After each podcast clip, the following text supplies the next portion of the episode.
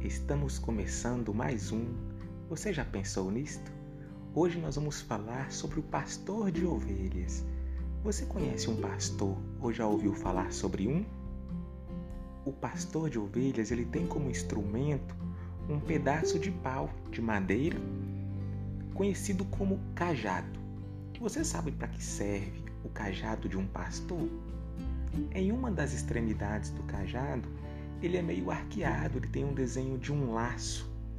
Quando uma ovelha caía num buraco ou num precipício, ficava impossível resgatá-la com as mãos, portanto, o pastor ele utilizava o cajado segurando-a pelo pescoço e trazendo-a de volta para um local seguro.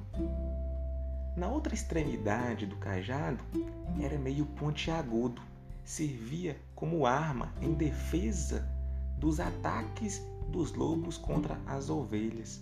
Logo, o cajado serve para salvar da morte e afugentar os inimigos. E o que é que nós podemos aprender com isso? Jesus ele diz: Eu sou o bom pastor. Eu dou a vida pelas minhas ovelhas nós somos essas ovelhas. E Jesus, como bom pastor, ele também tem um cajado. Em uma extremidade do cajado estão os sacramentos que salvam a nossa alma da morte.